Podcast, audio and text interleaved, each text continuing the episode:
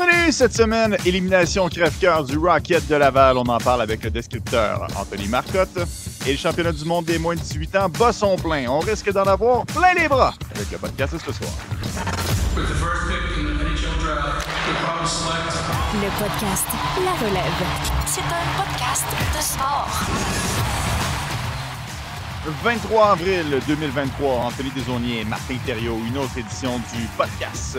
La relève édition Marty qui s'annonce assez remplie. On va revenir sur le Rocket de Laval qui malheureusement a vu sa saison se terminer au cours des derniers jours. Le championnat mondial des moins de 18 ans bat son plein présentement. Beaucoup de sujets intéressants à ce niveau-là.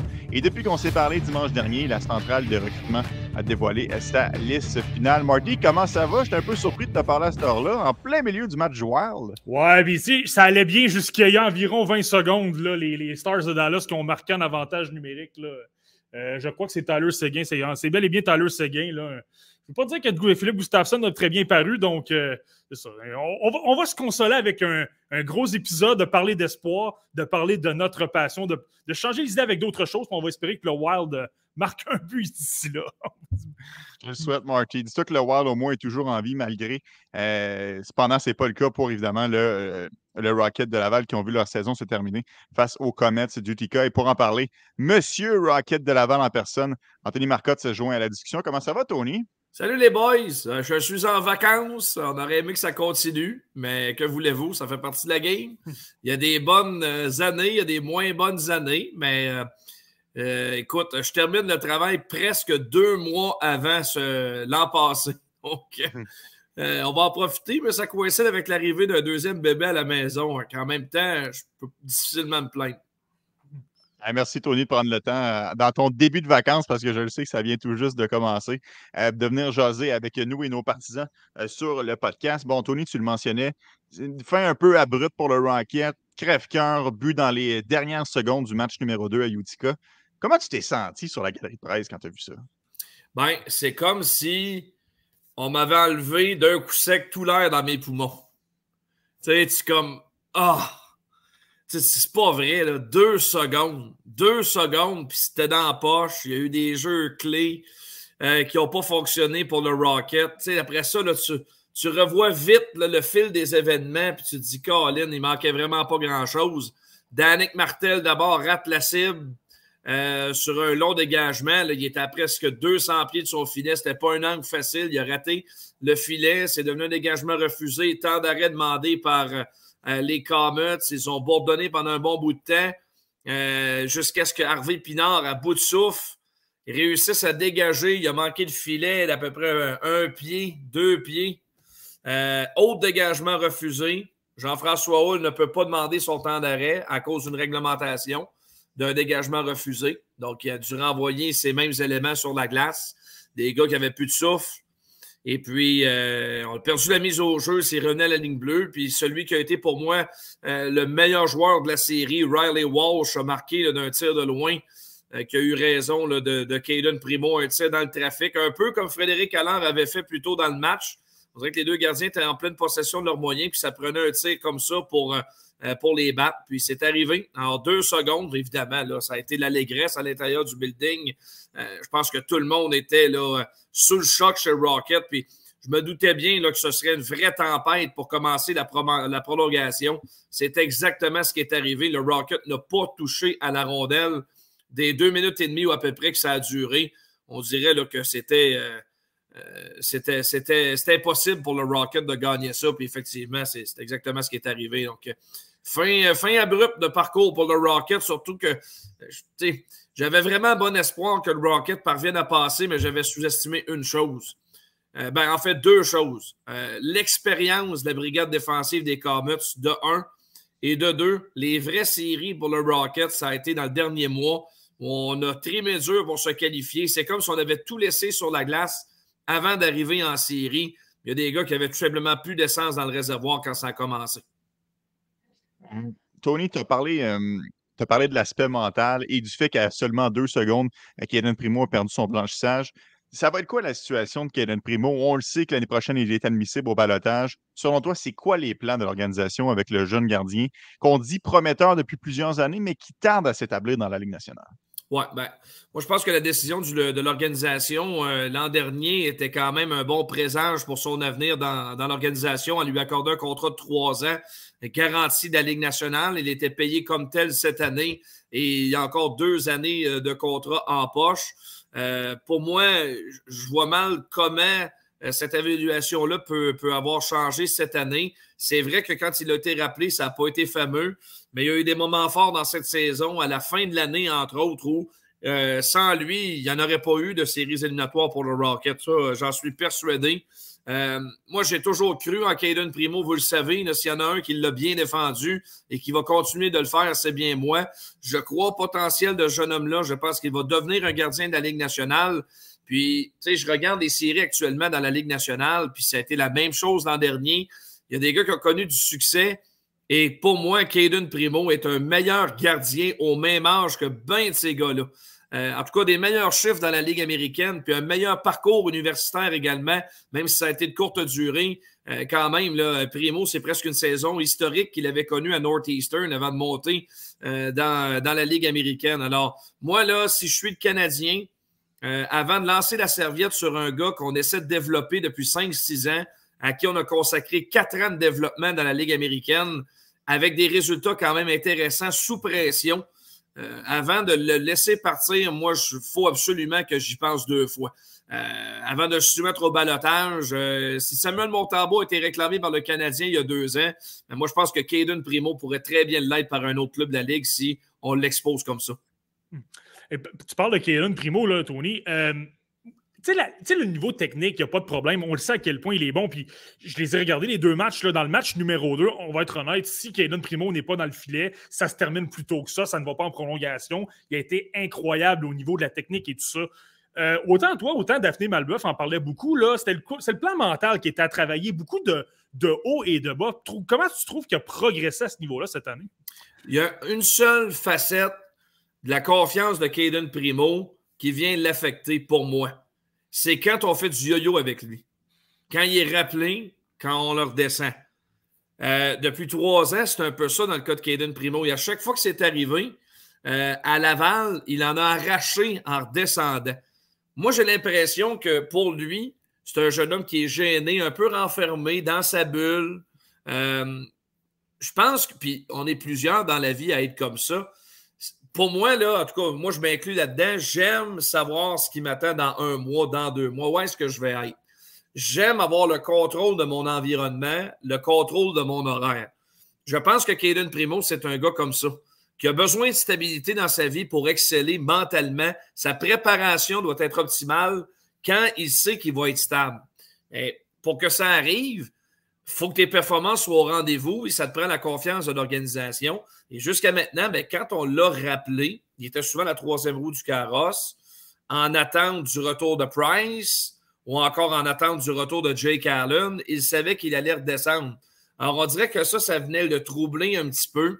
Moi, je pense que, puis comme Stéphane Waite l'avait dit, puis au début, je dois l'admettre, euh, je doutais de ça. Je me disais, Colin, il me semble que 150 matchs professionnels, c'est de la peau pas mal. C'est beaucoup, beaucoup de hockey avant de le voir monter dans la Ligue nationale. Mais je suis forcé d'admettre qu'il avait raison. Et à 100% pour ça. Caden Primo on avait besoin. C'est un gars qui a fait le saut quand même précoce euh, dans la Ligue américaine à 20 ans seulement. Euh, il aurait pu continuer à Northeastern pour une deuxième, troisième saison. C'est pas ce qu'on a décidé de faire. On jugeait que ses résultats euh, dans sa famille, puis s'il y avait un bon conseiller, son père pouvait certainement l'être on jugeait que le meilleur pour lui, c'était de jouer pro. C'est ce qu'on a fait. Mais Stéphane Wade considérait que lui, ça lui prenait 150 matchs dans l'hockey professionnel. Il est rendu à peu près ça présentement. Alors, moi, je pense que c'est maintenant ou jamais. faut qu'il soit testé pour de vrai. Et moi, je le vois dans les plans euh, pour commencer la prochaine saison. Je pense que Jake Allen doit être euh, sur la liste euh, des joueurs échangeables. Et je verrais d'un bon oeil, honnêtement, voir le Canadien commencer l'année avec Montembeau et Primo devant son filet. Euh, Tony, euh, je, te, sors du filet pour aller euh, sur différents joueurs. je vois qu'il a énormément progressé depuis qu'il est dans l'organisation du Canadien de Montréal. William Trudeau et cette saison n'a pas fait exception. c'est incroyable la, trajectoire de ce joueur-là. Est-ce que c'est celui qui t'a le plus impressionné cette année avec le Rocket? Ah, Définitivement. Je ne peux pas, je peux pas choisir autre, un autre joueur que William Trudeau. il y aurait eu aussi Pierrick Dubé qui est sorti un peu de nulle part, que personne ne voyait performer comme il le fait. Mais dans le cas de William Trudeau, moi, c'est sa progression au fur et à mesure que la saison avançait qui m'a énormément impressionné. au départ, on se posait la question si c'était peut-être la bonne chose de le garder professionnel. On aurait pu le retourner dans la Ligue junior majeure du Québec. Puis en plus, il y avait déjà une transaction bâclée qui l'aurait fait passer à l'Armada de Blainville-Boisbriand. Donc, euh, je pense que pour le Canadien, c'est sûr qu'on y a réfléchi parce qu'au départ, on croyait que l'Armada aurait une bonne équipe cette année, entre autres avec euh, l'ajout euh, de Trudeau. Puis on, on l'aurait eu tout prêt pour bien l'évaluer. Et au moment où on a amorcé le camp d'entraînement, il y avait quand même 8-9 options en défense. C'était gorgé de défenseurs à gauche. Alors, on se disait, il va être où le rôle de William Trudeau là-dedans? Est-ce qu'on va se permettre de le rétrograder euh, avec les Lions de Trois-Rivières? Puis finalement, la saison a commencé. Euh, il a été utilisé de façon sporadique. Puis à un moment donné, les blessures ont commencé à arriver. Puis lui, euh, Trudeau, c'est pas compliqué. Il n'a pas ouvert la porte, il l'a défoncé à coups de pied.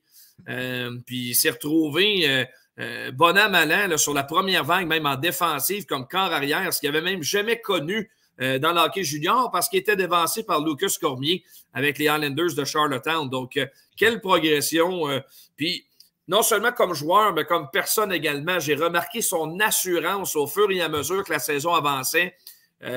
L'assurance dans le propos, un gars qui semblait confortable dans sa situation, puis heureux d'avoir la chance de contribuer au succès de l'équipe il a été très, très important dans cette saison du Rocket parce que sans lui, il est devenu un pilier de la défensive à un moment où on en avait tellement besoin.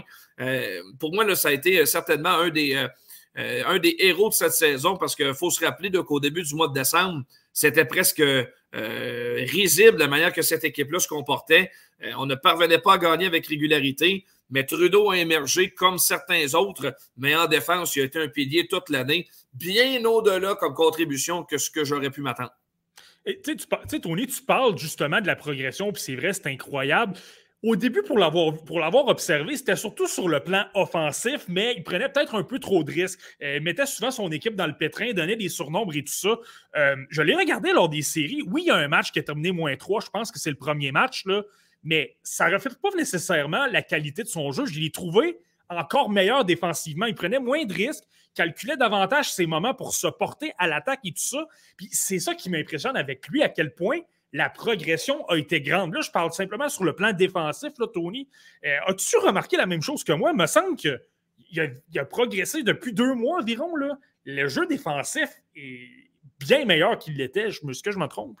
Ouais, non, tu ne te trompes pas du tout. Euh, je parlais avec Francis Bouillon au début de l'année, puis il me disait lui, le plafond, on n'a aucune idée encore ce qu'il peut atteindre. Puis, je suis forcé d'admettre que je suis très d'accord avec euh, Francis Bouillon. Je ne pense pas qu'on a encore vu euh, tout le potentiel de William Trudeau. Je pense qu'il peut être encore meilleur offensivement. Je, pense qu'il va développer son côté robuste encore plus. On l'a vu jeter les gants quelques fois cette année, puis y aller de quelques bonnes mises en échec également. Euh, tu sais, c'est le genre de gars là, que junior majeur, de par sa, stature physique, c'est un gars qui est mature physiquement, c'est un colosse, William Trudeau.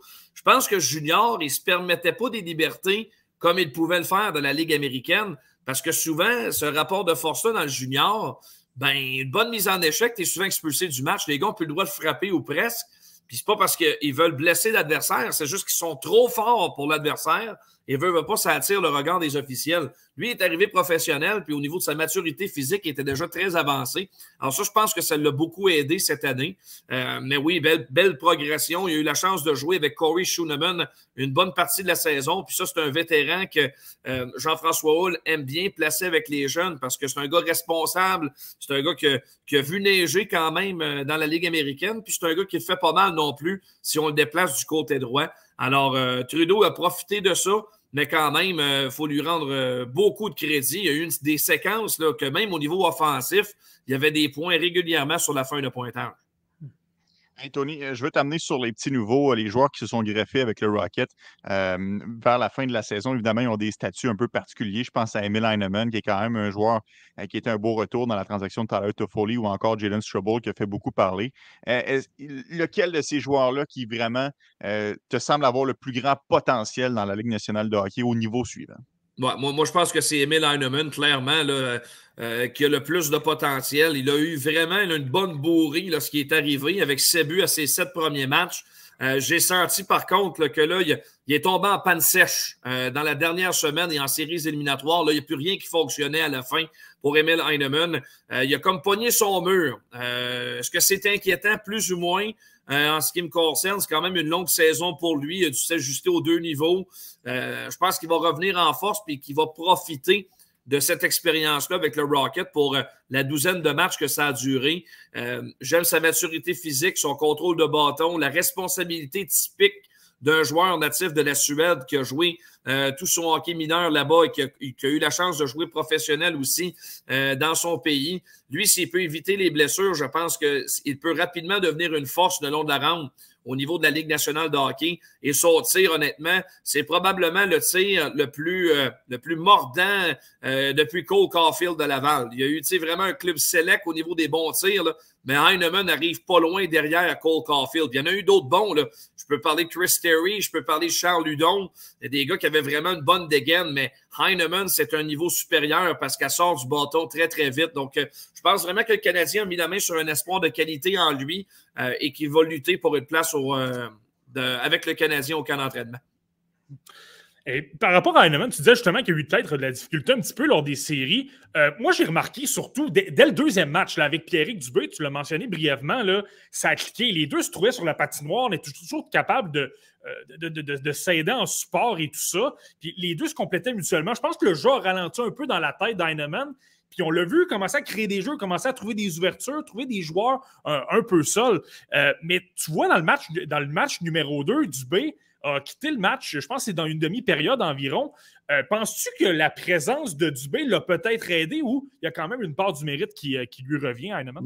Ah ben moi, je pense que tu ferais dans le mille, Marty. Il faut absolument noter euh, le bon travail de Pierrick Dubé. Il a été tellement bon, Dubé, en fin de saison, que quand ça s'est mis à moins bien aller, surtout dans le match numéro un de la série, c'est Dubé qu'on déposait comme épice sur tous les trios quand ça s'est mis à dérailler. Quand on avait besoin d'attaque, on dirait que Jean-François a voulu placer Dubé euh, dans le but de, faire débloquer les choses pour d'autres attaquants. Donc, euh, oui, il mérite du, crédit abondamment pour le bon rendement de Heinemann. Je pense que ça a beaucoup paru dans les séries éliminatoires, euh, sa présence à Pierrick Dubé. Et moi, je pense qu'il en a assez fait pour se mériter un contrat de la Ligue nationale. Moi, j'ai hâte de voir, là, à chaque année, depuis, quelques années maintenant avec, euh, avec le Rocket, il y a souvent un joueur par année qui convertit son contrat de la Ligue américaine en contrat de la Ligue nationale. Moi, je pense que le plus méritant, puis il y en aurait quelques-uns, mais euh, je pense que le plus méritant à ce niveau-là, c'est Pierrick Dubé. Oh, OK. Intéressant, Tony. Écoute, on euh, notre, collègue Dominique Gagnon à TVA Sport me posait justement la question. On en a parlé il y a deux semaines. Il va être très heureux d'entendre ça. Lui, je pense qu'il est militaire pour ça aussi. Donc, euh, ouais. Ben, écoute, c'est un petit joueur, c'est sûr. Euh, mais il a quand même une belle vitesse. C'est un gars qui a le flair pour le dramatique, pour marquer des buts importants. Il en a marqué plusieurs en fin de saison. Et pour moi, ça, c'est quelque chose qui n'est pas donné à tout le monde. D'élever son jeu d'un cran quand ça chauffe, il y en a plus qui s'éclipsent que d'autres qui se lèvent. Ben, moi, je préfère avoir des gars qui se lèvent plutôt que le contraire. c'est clair. Tony, corrige-moi si je me trompe, mais l'année prochaine, le Rocket pourrait compter dans ses rangs Sean Farrell, Joshua Roy, Riley Kidney, Philippe Méchard, Logan Mayou, Jared Davidson, euh, ça, c'est une équipe qui est très jeune. Évidemment, hyper excitante à regarder aller. Je suis convaincu que les gradins de la Place Belle vont être remplis euh, plus souvent qu'à leur tour, mais ça reste que c'est une équipe de jeunes. Est-ce qu'on va vraiment être dans une phase du développement du cycle et on va moins se soucier des résultats ou on va entourer ces jeunes-là de vétérans et on pourra encore faire un bon bout de chemin en série? Moi, ça, c'est une question que je tenais à adresser avec Jean-François Hull à son bilan hier parce qu'il n'est pas, euh, pas dupe. Il sait ce qui s'en vient. Euh, dans la liste que tu viens de défiler, je pense que le seul qui ne sera pas là sera Philippe Méchard parce que je pense qu'il va retourner junior majeur l'an prochain. Je le vois mal dans ce portrait-là. Et avec la saison qu'il vient de connaître à Kitchener, je pense que ce serait bien pour lui qu'il retourne une autre année dominer vraiment cette fois euh, dans la, dans la Ligue d'hockey de l'Ontario. Ceci étant dit, tous les autres, en principe, devraient faire partie du Rocket de Laval. Euh, à un moment donné, le Canadien ne peut pas se permettre d'avoir trop de jeunes. Cette année, ça a été le cas en raison de situations particulières, mais tous les gars qu'on a amenés ben, devraient y être encore la saison prochaine. Donc, euh, il y a une abondance de jeunes et ça va déborder à l'avant, c'est sûr, puis ça pourrait même déborder jusqu'à Trois-Rivières. Parce que là, à un moment donné, tu ne peux pas faire jouer tout le monde, puis il faudra leur donner du temps de glace de qualité. En même temps, une garderie dans la Ligue américaine, ce n'est pas un gage de succès. C'est une ligue qui est difficile. Et souvent, ces gars-là, ultra talentueux, habitués de produire, qui jouent sur un premier trio, puis le premier avantage numérique dans la Ligue junior majeure du Québec ou ailleurs, ben arrivent, ils frappent un mur dans la Ligue américaine parce qu'ils ont moins de responsabilités, il n'y a pas de stabilité sur les trios. Ils se ramassent à gauche et à droite, changer de position. C'est une ligue qui est dure. Alors, c'est pour, pour moi très important que le Rocket cible cinq joueurs parce que c'est la limite de vétérans. Il faudra en trouver cinq dont on est sûr qu'ils sont là pour les bonnes raisons, qui connaissent leur rôle, qui vont être prêts à laisser leur place pour qu'un jeune puisse en profiter, qui ne boudent pas pour cette raison-là, parce qu'à la fin, on va avoir besoin d'eux. Il va y avoir un mouvement de personnel incessant, c'est toujours la même chose. Mais les vétérans, le choix des vétérans sera très, très important. Et Jean-François en a parlé. Moi, je pense qu'il y en a dans l'organisation actuellement qu'on peut conserver. Pense à Alex Belzil, Gabriel Bourque, euh, est-ce que Corey Schooneman est prêt à revenir? Moi, c'est ce style de vétéran-là que j'aimerais garder. Mais par expérience, dans les six dernières années, des vétérans venus d'ailleurs à un cheveu de la Ligue nationale qui cherchent une meilleure opportunité, ça n'a pas toujours fonctionné avec le Rocket de Laval. Et ces gars-là peuvent devenir euh, néfastes à l'environnement dans, dans, un vestiaire spécial. Et c'est pas ça que tu veux l'an prochain. Il faut que ces gars-là soient dans de bonnes dispositions.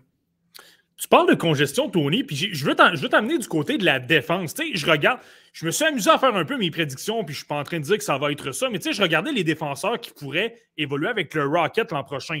Tu as William Trudeau, évidemment. J'ai vu que Nicolas Baudin était ouvert à revenir et je pense que l'organisation est prête à le, ramener également. Tu as Logan Mayou, tu as Miguel Tourigny qui ont des contrats, tu as un Jaden Strobel. Tu me vois venir un peu, là. Je trouve que tu as un Mathias Norlinder à gauche qui se retrouve un peu évincé de la formation. Et moi, honnêtement, là, Norlinder, encore lors des séries, j'ai trouvé que ça a été deux matchs vraiment difficiles. Ouais, euh, il mettait trop de pression, commettait plein de revirements, ça a créé beaucoup de surnombre. Je t'en venais quasiment à me demander est-ce qu'il pourrait retourner en Suède, tu penses, ou on va le garder avec le Rocket parce que là, je vois plus trop de place pour lui, on dirait. Oui, non, euh, tu as une bonne lecture des choses. Honnêtement, je pense qu'on a fait le tour du jardin avec Mathias Norlinder. Même si c'est peut-être court comme échantillon, une saison complète dans la Ligue américaine, mais moi, c'est bien de valeur, mais je vois aucun potentiel de, la Ligue nationale avec lui. C'est un bon kid, une bonne personne, euh, de commerce agréable et tout mais c'est limité. Parce qu'on nous l'avait vendu comme un défenseur à caractère offensif, mais c'est pas ce qu'on voit avec le Rocket parce que quand il décide de se porter à l'attaque, il devient à haut risque. Alors, on lui a demandé de tempérer ses ardeurs, mais défensivement, il n'est pas assez bon pour faire le saut. Puis on a tout tenté avec lui. On l'a utilisé énormément, plus que je pensais, et peut-être un peu trop. Euh, désavantage numérique, il avait son temps de glace régulier. Il se défendait bien, mais pour moi, c'est impossible de voir Norlinder dans cette situation-là dans la Ligue nationale. Et pour moi, dans son développement, il n'est pas rendu à générer de l'attaque sur un avantage numérique.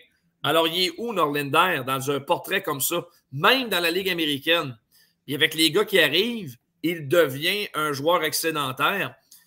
En tout cas, moi, je ne peux pas le voir dans le portrait l'an prochain. Ça va être très dur pour lui euh, de, se tailler une place euh, là-dedans si on veut garder tous ces jeunes-là. Euh, dans des bonnes dispositions. C'est un gars qui pourrait être inséré dans une transaction ou tout simplement euh, aller couler la dernière année de son entente en Suède. Ce ne serait pas étonnant rendu où il est là. Tu sais, pas, ce ne serait pas la première ni la dernière fois qu'une chose comme ça pourrait arriver. Tony, merci beaucoup de nous avoir euh, rendu visite ce soir au podcast Le Relève et par la bande. Merci de m'avoir accueilli dans ton bout de description lors du premier match de série. J'étais content de te voir décrire en personne et non de t'écouter à la radio. Euh, bien gentil de ta part d'avoir pris quelques minutes pour venir nous jaser ce soir. Ah, tu n'as pas été trop, trop fatigué. ça, a bien été. quand, on regarde le match, c'est plus tranquille un peu. Il faut se dire les vraies choses.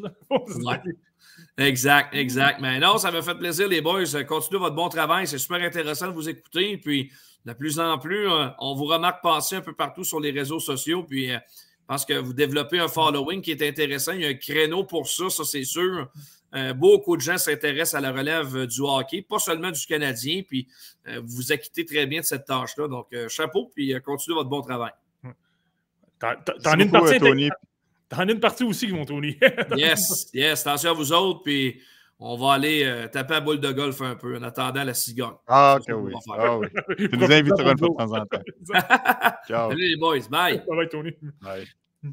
Hey Marty, on s'éloigne pas trop euh, du Rocket euh, parce que depuis notre dernière euh, apparition sur le podcast dimanche dernier, Miguel Tourigny a décidé de faire le saut en Amérique du Nord et a signé un contrat de la Ligue américaine, contrat à un volet. Je me souviens très bien, Marty, tu n'étais pas du tout un fan de la décision d'aller évoluer en Slovaquie l'année dernière. Là, il revient de ce côté-ci de l'océan. Dresse-moi un portrait de Miguel Tourigny, si, selon toi, il a progressé cette année et à quoi on peut s'attendre l'année prochaine avec le Rocket. Et écoute, c'est- dur à dire. hein. Tu vois, j'ai regardé un match tout à l'heure de, Miguel Tournier, puis je l'avais regardé. Ça faisait quand même longtemps, mais je l'avais regardé au début de la saison. Puis c'est difficile. C'est là que je suis un peu contre cette décision-là d'avoir choisi la Slovaquie, parce que ce que tu regardes sur la patinoire, tu te fies simplement à ce que tu regardes devant toi. Il n'y a pas de problème. Miguel Tourigny su- supporte l'attaque, fait, un bon euh, fait un bon travail. Il a un instinct offensif, le même instinct que dans les rangs juniors. Je veux dire, il est capable d'appuyer l'attaque, il est capable. Tu sais, lui, par moment, tu, le vois qui se retrouve à l'aile alors que c'est un défenseur. Euh, il, il réussit à se faire oublier, obtient des chances. Ça, c'est pas un problème. Et lui, le principal défi qu'il avait là-bas en Slovaquie, c'est d'améliorer son jeu défensif. Parce que le jeu offensif est là. Le coup de patin est là. Euh, le gabarit n'est pas là, donc devait travailler sur le plan physique et défensif. Si tu le regardes, ça va bien. À un contre un, il y a quand même un bon bâton commet encore des revirements à l'occasion. Il a souvent des crampes au cerveau, euh, ne, va pas nécessairement utiliser son bâton de la manière la plus efficace, ne va pas nécessairement garder le meilleur espace avec le défenseur. Euh, toutes des choses qui sont extrêmement importantes dans la LNH. Par contre, physiquement, ça va quand même mieux. À un contre un, pas mal plus impliqué dans les batailles, récupère pas mal plus de rondelles et beaucoup plus euh, difficile à affronter sur ce plan-là. Par contre, c'est là que parfois tu dois euh, réfléchir un peu et t'imaginer, écoute, là, il est dans la Ligue slovaque. La Slovaquie, je veux rien enlever à cette ligue-là, mais sur le plan des détails, les couvertures défensives, comment tu fermes le centre en zone neutre, comment tu supportes tes, euh, tes défenseurs, c'est pas pour rien que la plupart des joueurs qui ne sont pas capables d'obtenir des carrières dans la Ligue nationale, voire la Ligue américaine, se retrouvent dans cette ligue-là. C'est que c'est tout simplement plus brouillon. Euh, il y a un joueur complètement libre, on va rejeter la rondelle en fond de territoire. Les lectures de jeu sont souvent, très souvent, mauvaises. Et c'est pas pour rien que c'est une ligue qui est de moindre qualité que la LNH. Donc, je me dis, écoute, écoute, il est capable de déborder des joueurs, il est capable de euh, se faufiler lorsqu'il y a très peu d'espace le long des rampes.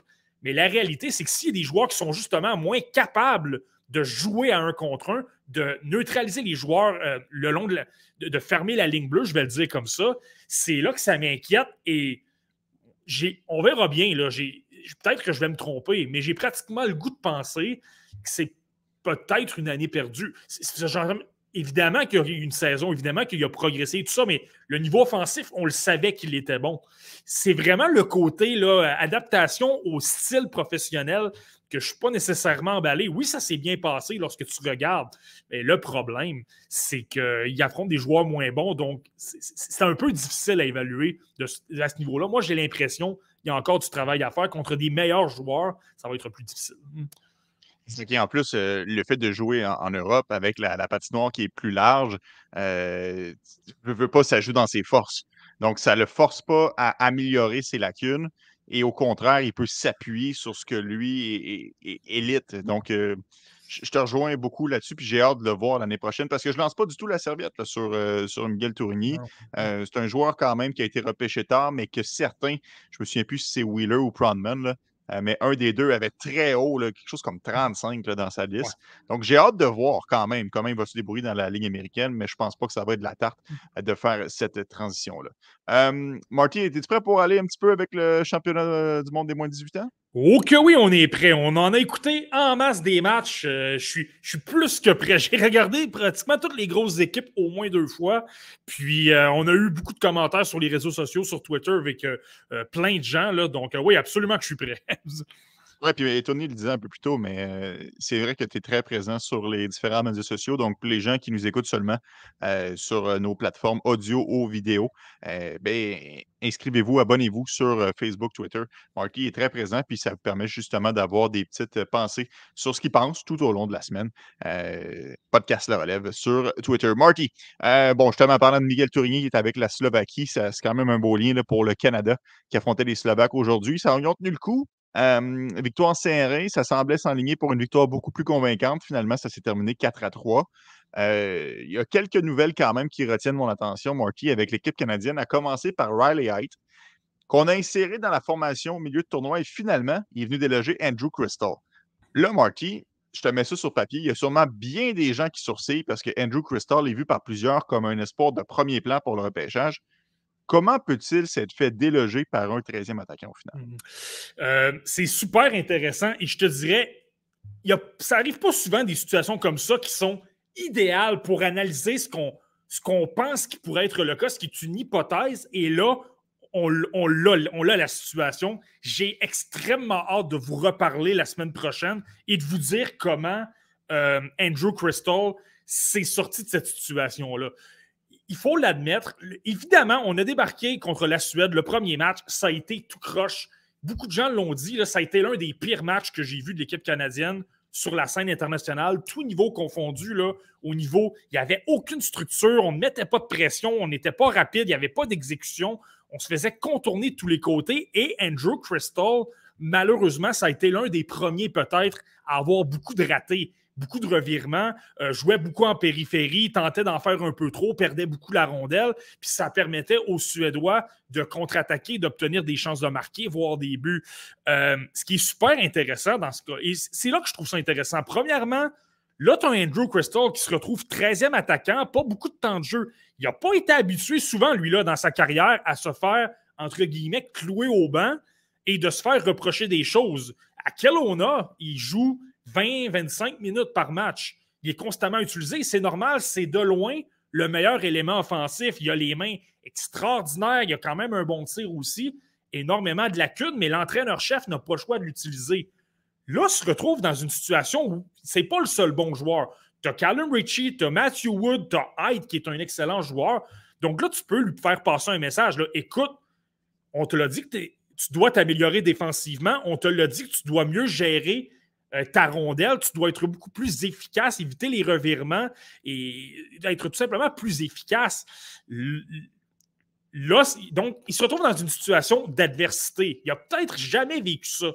Là, c'est ce que j'ai hâte de voir. Est-ce qu'il va apprendre de tout ça, de persévérer, d'avoir une force de résilience, d'apprendre de, tout ça. Et là, tu vas avoir un joueur pas mal plus talentueux qui va être moins à risque défensivement, va se replier davantage, va travailler plus fort parce que moi, Andrew Crystal, c'est pas le, joueur que je trouve le plus hargneux, je vais le dire comme ça.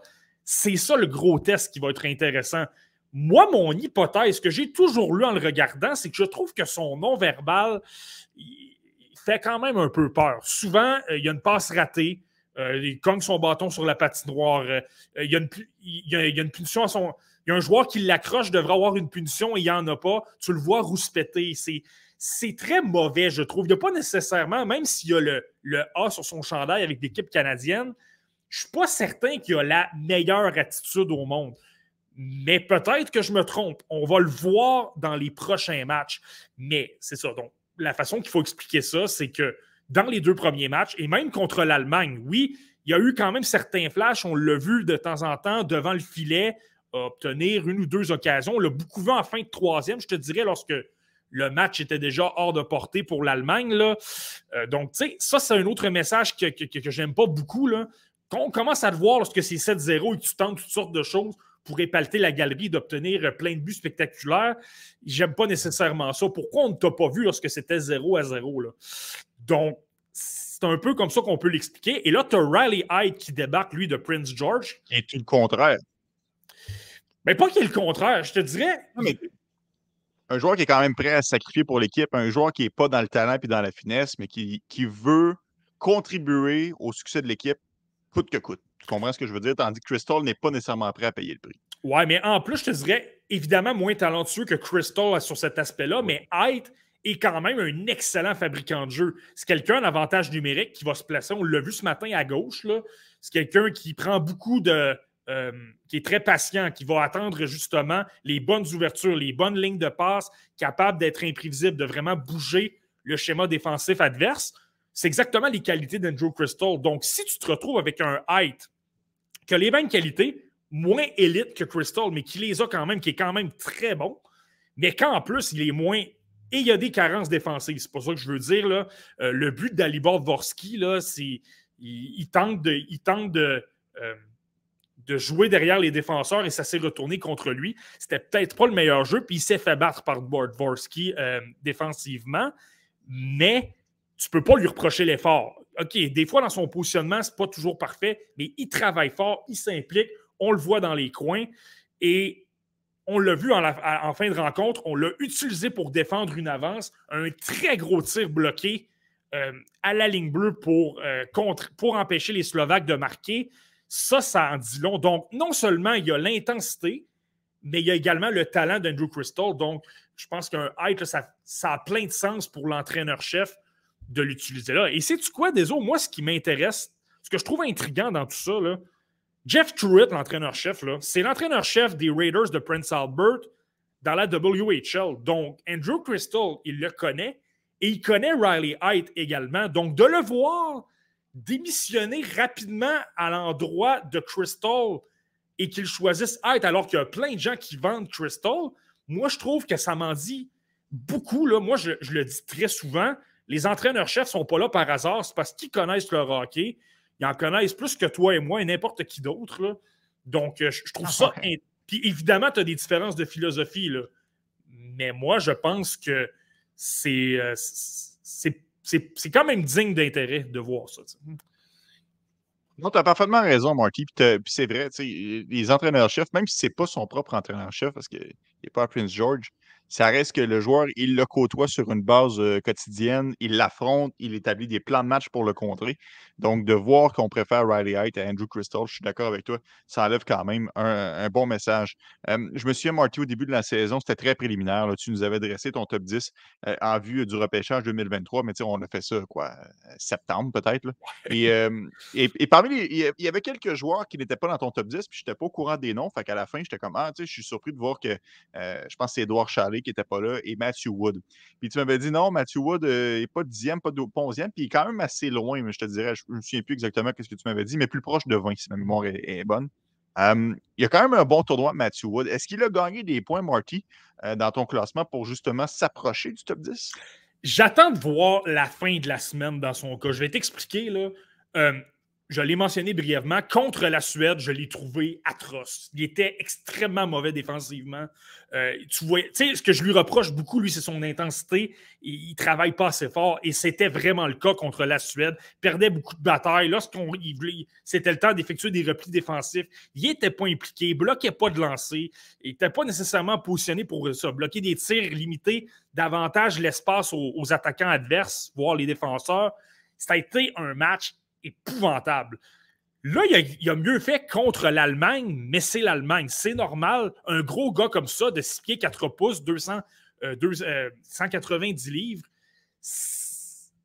avec des joueurs moins talentueux contre l'Allemagne, c'est un peu normal qu'il soit capable très facilement de protéger la rondelle, de foncer en zone adverse, de se libérer, d'obtenir plein de chances de marquer et de créer des buts ou d'en marquer tout simplement c'est un peu normal. Mais là, ce que j'ai vraiment aimé ce matin, on a encore vu le talent. On l'a vu, là, euh, Postal en bouchure du filet en avantage numérique. Il a extrêmement bien fait circuler la rondelle. Tu l'une de ses forces, Matthew Woods, c'est justement sa vision de jeu. Et il, est capable de remettre la rondelle très rapidement. Il n'a pas obtenu autant de points dans la NCAA pour rien. Euh, donc, ça, c'est super intéressant. Mais au-delà du jeu offensif, ce que j'ai aimé, c'est qu'il a travaillé ce matin. On l'a vu dans les coins, on l'a vu s'impliquer avec son bâton.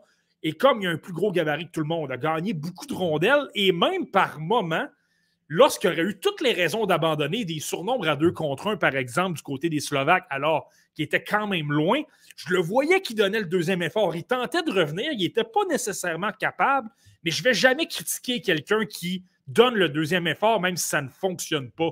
Et c'est ce que je veux revoir d'un Matthew Wood dans les prochains matchs. On affronte la Tchéquie euh, mardi et là, on verra qu'est-ce qui va arriver pour les tours éliminatoires.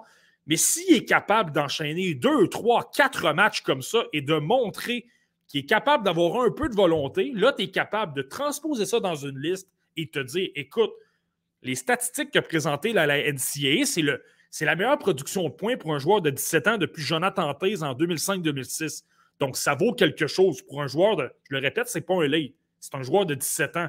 Donc là, si justement le côté point d'interrogation, c'est son effort, son éthique de travail et son coup de patin, même si je le répète, je pense que c'est pas aussi mauvais que, ce que ça peut paraître par moment. Là.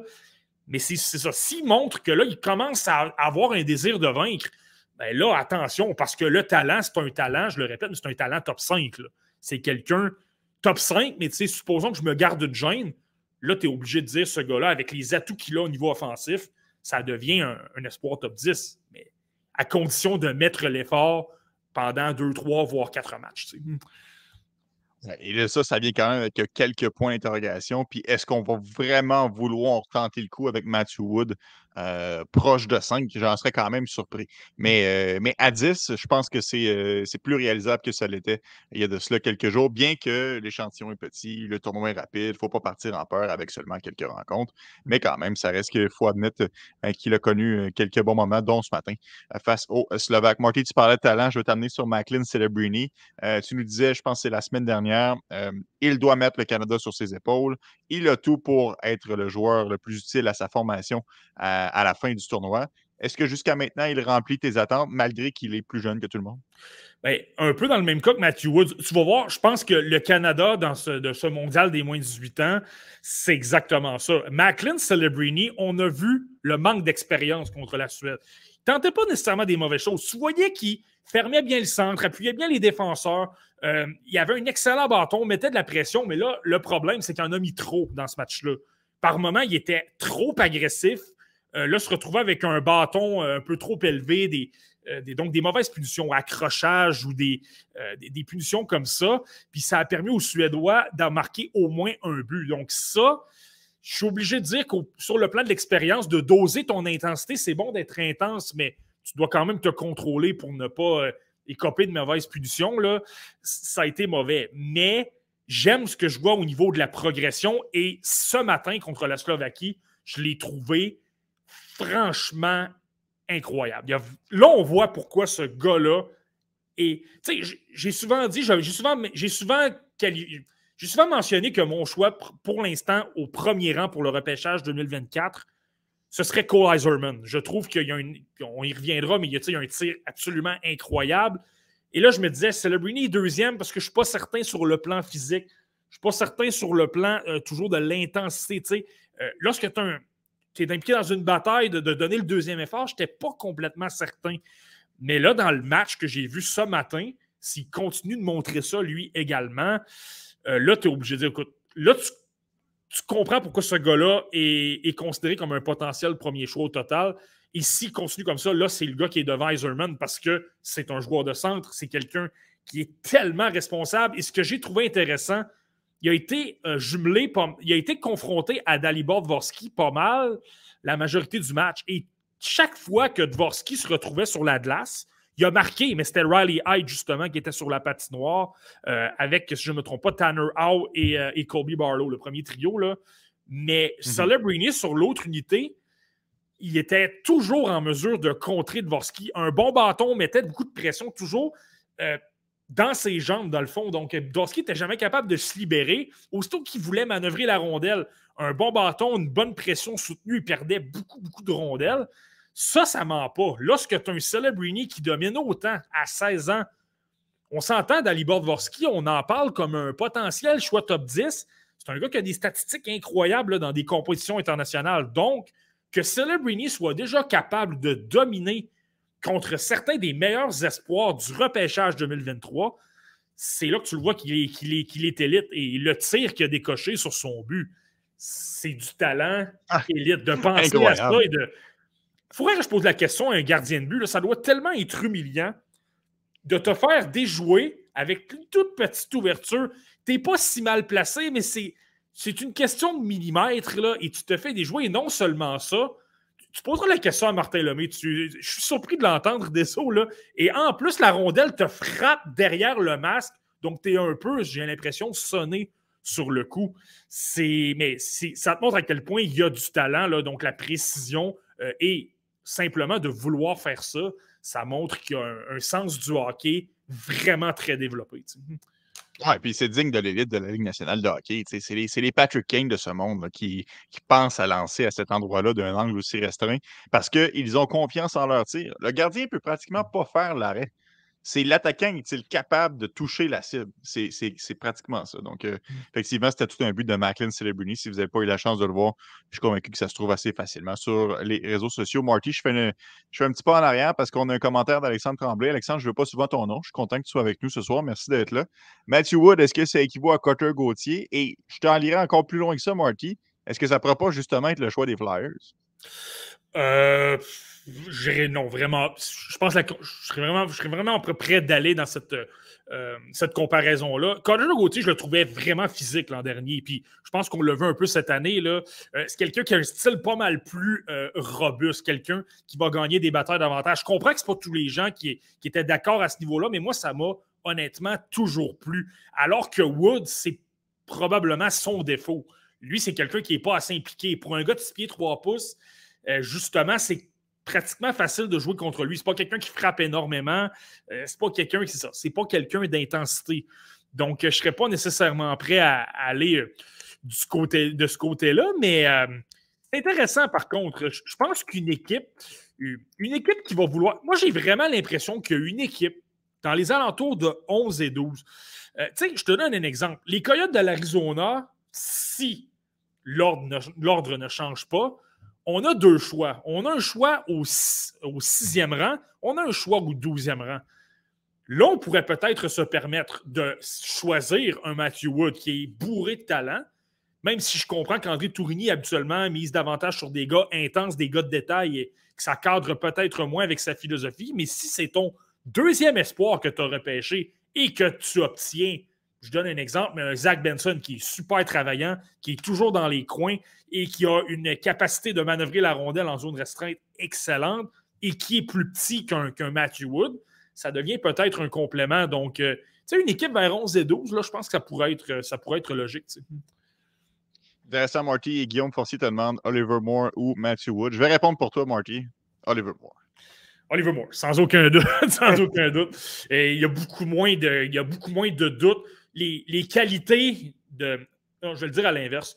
Les défauts de, Matthew Wood sont les qualités d'Oliver Moore. Il travaille excessivement fort et, selon moi, c'est le gars qui a le meilleur coup de patin de ce repêchage-là. Il est extrêmement dynamique. Et étant donné qu'il est très intense et rapide, il est excellent pour manœuvrer la rondelle en zone restreinte, de bouger extrêmement rapidement euh, gauche-droite. C'est c'est franchement impressionnant. on parle beaucoup de Will Smith et on va y revenir là. Mais sur le deuxième trio, ce que Scully Vermore a accompli tout au long de la saison, pas toujours avec les meilleurs compagnons de trio. Oui, il y a eu James Higgins et, et Cole Iserman, mais tu vois en ce moment, là, euh, il joue avec Ryan Fine. J'aime Ryan Fine, mais c'est une coche de moins au niveau talent. Et il est quand même capable de se démarquer, il est quand même capable euh, d'apporter de, la production offensive. C'est je te dirais que dans l'analyse, de voir un petit peu différents scénarios avec euh, Oliver Moore, on l'a vu. Euh, donc, euh, non, clairement, clairement, j'ai Moore devant, devant Wood. là, je sais qu'on parle évidemment d'Oliver Moore qui ne joue pas pour le Canada, mais je veux qu'on ferme la page sur le Canada, Marty, avant d'enchaîner les autres pays, dont les Américains, bien évidemment. j'ai vraiment hâte de t'entendre sur Carson Bjornsson parce que moi, j'ai beaucoup de difficultés à faire une évaluation du gardien, ce qu'il nous a montré cette semaine. Euh, pour les gens qui ne savent pas, c'est fait poivrer contre la Suède, euh, quelque chose de pas chic. C'est bien repris par la Suède. Marty, est-ce qu'on dit qu'il y en avait une mauvaise dans le corps et ça compte tout simplement pas? Ou est-ce qu'on peut vraiment aller chercher un, élément dans ce match-là qui était, atroce?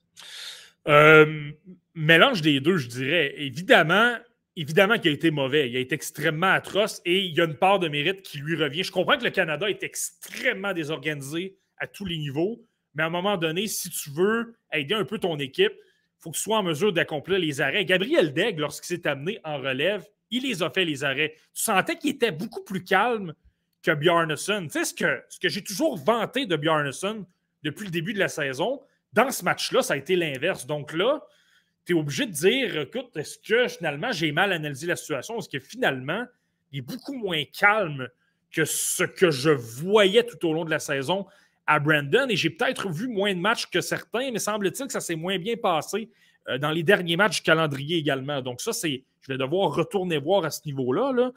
Euh, par contre, évidemment, l'Allemagne a été meilleure, mais tu sais, l'Allemagne, il n'y a pas eu vraiment de menace, il n'y a pas eu vraiment de lancer. Tu ne peux pas l'évaluer sur un match comme ça non plus. Contre la Slovaquie, j'ai aimé son début de match. Je trouvais qu'il était calme. Je trouvais qu'il donnait euh, pas beaucoup de retour. Donc, tu sais, il était en contrôle. Il était calme jusqu'à ce qu'il donne le deuxième but. le but de Peter, César, c'est un tir de l'enclave. Et je n'ai pas, pas aimé ce but-là. Puis honnêtement, ça a permis aux Slovaques de revenir dans le match, de menacer un peu plus. Et ça, ça a fait en sorte que le Canada est obligé de se défendre bec et ongle, vraiment vers la fin. Donc, je ne sais pas trop quoi penser. J'ai hâte de voir les autres matchs. Est-ce qu'il est capable de me montrer qu'il est capable de, garder, euh, de garder son calme, de, montrer une prestance pour garder son équipe dans le match? Euh, si ça continue comme ce que, de la façon que j'ai pu voir ce matin contre la Slovaquie. Présentement, c'est un top 32 là, dans, ma, liste, euh, Carson Garnison. Étant donné que je suis quand même habituellement très frileux par rapport au gardien de but, je te confirme que ce gars-là sort du top 32 et je ne sais pas où ça va, ça va s'arrêter, mais le fait d'avoir semé un doute dans ma tête pour un gardien de but, moi, euh, c'est déjà un gros élément pour le faire diminuer de, plusieurs rangs, je te dirais. Parce qu'on dirait que les gardiens, dans ma tête, je les vois pratiquement dans une catégorie. Euh, sont là, mais sont dans une autre catégorie que les attaquants et les défenseurs. Donc, euh, c'est là que ça peut peut-être jouer de, beaucoup. Oui, parce que, un, je sais que tu n'es pas un fan de repêcher des gardiens très tôt, à moins évidemment d'un élite. Et je me souviens pas si c'est avec toi, mais j'ai déjà fait l'exercice au travail, peut-être avec GF. on avait noté les gardiens numéro un dans la Ligue nationale de hockey et combien avaient été repêchés en première ronde. Et honnêtement, vous seriez surpris à la maison. Euh, c'est pas, euh, pas 25 sur 32 là, que c'est des prodiges de premier tour. Ça arrive souvent des gardiens qui sont repêchés beaucoup plus loin. Donc, euh, quand tu repêches un joueur, un gardien de but en première ronde, on aurait dit que tu es tu es mieux d'être sûr de ta shot parce que ça se peut que tu te trompes. Donc, je peux comprendre que si tu as un, certain doute avec Bjarnason, que tu le fasses dégringoler au niveau de, de. Marty, bon, parlant de gardien, je veux t'amener sur Michael Rabal parce que lui, évidemment, on s'en va du côté de la Tchéquie. Lui, c'est différent. Lui, il semble plus solide. Est-ce que tu penses qu'il a devancé Carson Bjornsson, et je ne parle pas dans ta liste, je parle en juillet prochain. Est-ce que tu penses qu'il va être repêché plus tôt que le gardien canadien? évidemment, on va voir qu'est-ce qui va se dérouler pour la, suite du tournoi. Mais si ça se poursuit comme on le voit, euh, tu es obligé de dire que oui, parce que justement, il est peut-être un peu plus en contrôle, étant donné qu'il est plus gros et davantage une façade qui va euh, se laisser frapper par la rondelle. Oui, devient un peu croche lorsque euh, ça se complique, lorsqu'il peut peut donner justement un retour lorsqu'il y a des passes transversales, lorsque la rondelle se déplace un peu. Ça devient peut-être un peu plus difficile, mais en même temps, donc il fait très bien. J'enlève, il y a une grosse part de mérite, ça va super bien. Par contre, je te dirais que pour avoir vu euh, la Tchéquie depuis le début du tournoi, on joue extrêmement bien défensivement. On l'a vu contre la Suède euh, cet après-midi. Ils ont perdu 2 à 0, là, mais c'était extrêmement hermétique. On ne donnait aucunement le centre à l'adversaire. On ne donnait aucun tir vraiment de l'enclave, des chances dangereuses. Les tirs venaient de l'extérieur. Ça a pris vraiment beaucoup de temps. Ça a pris une stratégie audacieuse de la, de la Suède là, pour, euh, pour l'emporter.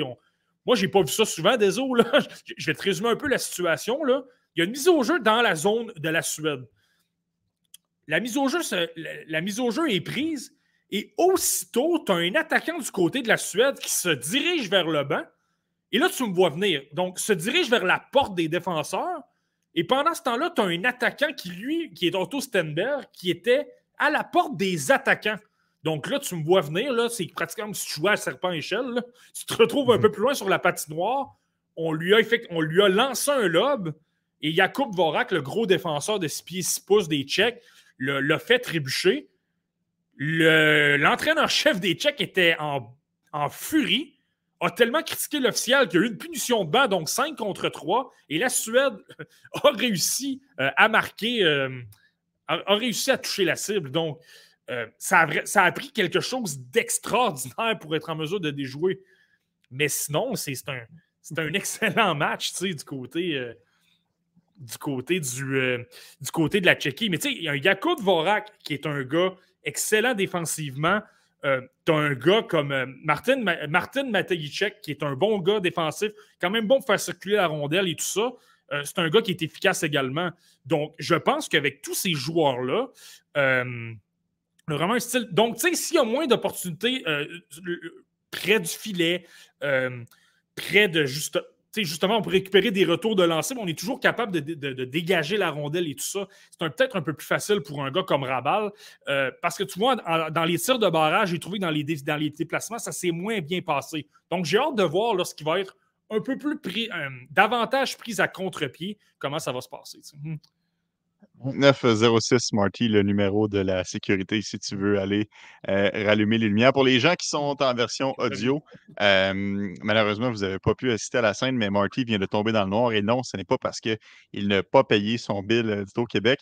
c'est parce que présentement, Martin est dans une pièce à TVA Sport et les lumières sont automatisées. Et lorsque arrive une certaine heure pour s'assurer qu'il n'y a pas de dépense d'énergie dans le vide. Les lumières s'éteignent de façon automatique. Et visiblement, Marty avait oublié d'avertir la sécurité qu'il y serait très tard. Donc, c'est la raison pour laquelle il est tombé dans le noir. Donc, bon, enfin, un petit moment cocasse Petit moment cocasse au podcast la relève. Et voilà, la lumière fut. Marty, pendant qu'on est avec les Tchèques, j'aimerais ça te parler d'Edouard Chalet. moi, c'est un joueur que c'est un joueur que j'aimais bien, mais c'est un joueur quand même qui, des hauts, des bas. C'est pas un joueur qui est nécessairement que tout le monde, de façon unanime, l'apprécie. et il n'a vraiment rien fait pour rassurer ses détracteurs depuis le début du tournoi. Quelle est ton évaluation d'Edouard de, Chalet, Marty? Écoute, c'est tellement mauvais comme prestation jusqu'à maintenant je me demande si, euh, pour te résumer la situation, là, Edouard Chalet a raté quand même beaucoup d'actions en raison d'une blessure à un genou. Il s'est fait frapper solidement euh, dans le centre de la patinoire lors des séries de l'Extra-Liga tchèque. Il a raté quand même euh, plusieurs semaines d'action. Ses premiers matchs étaient du côté du championnat mondial des moins 18 ans. Il est tellement pas impliqué, il veut tellement pas aller dans les batailles à un contre un. On dirait qu'il y a quelque chose qui le gêne.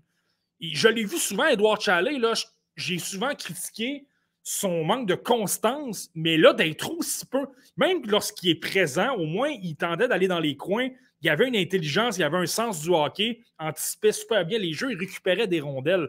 Euh, là, le problème, c'est ça, il s'implique vraiment aucunement. Et lorsqu'il est excellent, euh, lorsqu'on le veut un petit peu euh, ressurgir, si on veut, c'est lorsque les Tchèques l'alimentaient, lorsqu'il y avait des revirements, lorsqu'il se retrouvait avec la rondelle, tout seul avec euh, un million de secondes pour décocher, c'est là qu'il est en mesure de marquer. Edouard Chalet a un excellent lancer, donc est capable de se démarquer. Mais je me demande vraiment s'il n'y a pas une blessure, s'il n'est pas à 100% parce que le niveau, ça, je le dis, je le répète, c'est quelqu'un qui a un gros manque de constance, mais là, d'être aussi peu impliqué, je, te dis, cet, cet après-midi contre la Suède, là, c'est fou. Il a été extrêmement invisible. J'ai j'ai pratiquement le goût de dire que c'était l'un des, l'un des, sinon le pire attaquant de la, Tchéquie. Et dans ces genres de compétitions-là, là, ton joueur élite est censé être bien meilleur que ton, que ton 13e attaquant. Donc, c'est te dire à quel point euh, je suis déçu. Euh, j'ai hâte de voir. Est-ce que c'est justement de retrouver sa forme et que justement, euh, il est gêné par sa blessure, mais il y a quelque chose qui cloche parce que même, même dans son inconstance, notamment au championnat mondial junior, l'implication était pas mal plus là. Hmm.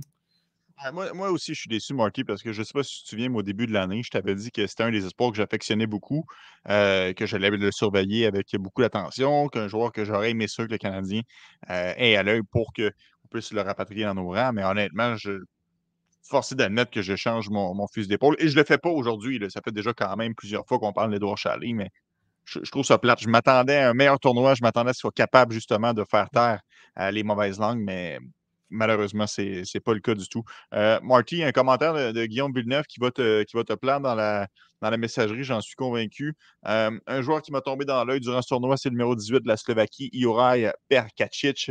Gros et rapide, je me demande, il va sortir à quelle ronde? Euh, ce que les gens ne savent peut-être pas, Marty, c'est qu'évidemment, on se parle en dehors des ondes. Euh, on est des amis. Et tu m'as aussi parlé de ce joueur-là, un joueur qui t'a impressionné. Donc, tu rejoins, tu rejoins pas mal Guillaume. Ouais, vraiment beaucoup. Puis, tu sais, le mondial des moins de 18 ans, je l'ai souvent répété, donc justement, est-ce que tu es capable de. Qu'est-ce que tu vas montrer? Supposons des joueurs dans les ligues professionnelles qui évolue dans un calibre moins relevé. Donc, comment il va s'en sortir?